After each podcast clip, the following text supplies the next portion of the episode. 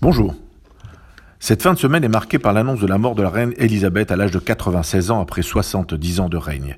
Une personnalité qui a traversé le siècle et toutes ses pages d'histoire. Elle était The Queen, la reine. La majorité des habitants et dirigeants de la planète n'ont connu qu'elle, tant elle incarnait ce titre et cette fonction. Nul n'est indifférent à son départ. Cette semaine a aussi été marquée par le départ d'anonymes, car ainsi va la vie.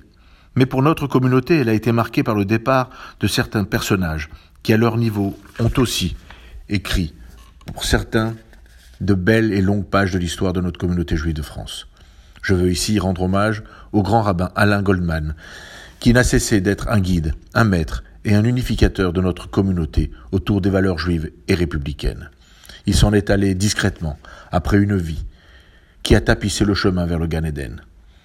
Quel que soit l'âge, il n'est jamais facile de se séparer d'un être cher, et la plus belle des bénédictions reste et restera celle de voir l'ordre des départs respecté. Mais cette semaine, l'ordre a été perturbé à l'annonce du décès de notre ami David Tibi à l'âge de 53 ans. Est une annonce dont l'onde de choc a été ressentie partout. Ce père de famille, papa de cinq enfants, était aimé pour son engagement, chevillé au corps, pour la communauté juive de France, et depuis son alia pour l'amour d'Israël.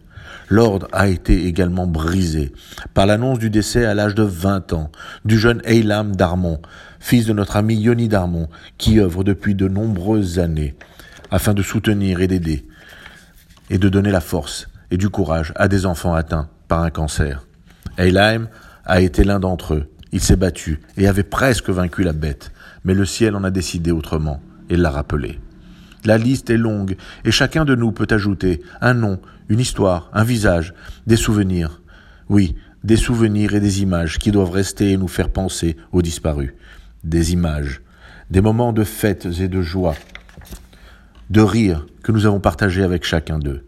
C'est ainsi que nous honorerons leur mémoire et leur engagement.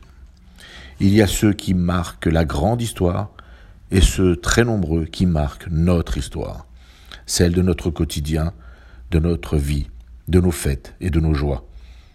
Mon ami Roger, ce photographe, l'un des personnages mythiques de la communauté juive de Belleville, s'en est allé. Partout, les images postées symbolisent le kiff de cette communauté tunisienne qui avait gardé dans sa tête sa Tunisie natale, grandi à Paris et dans son cœur l'amour d'Israël. Drôle de billet, direz-vous. Non, simplement un message d'amour. À la semaine prochaine.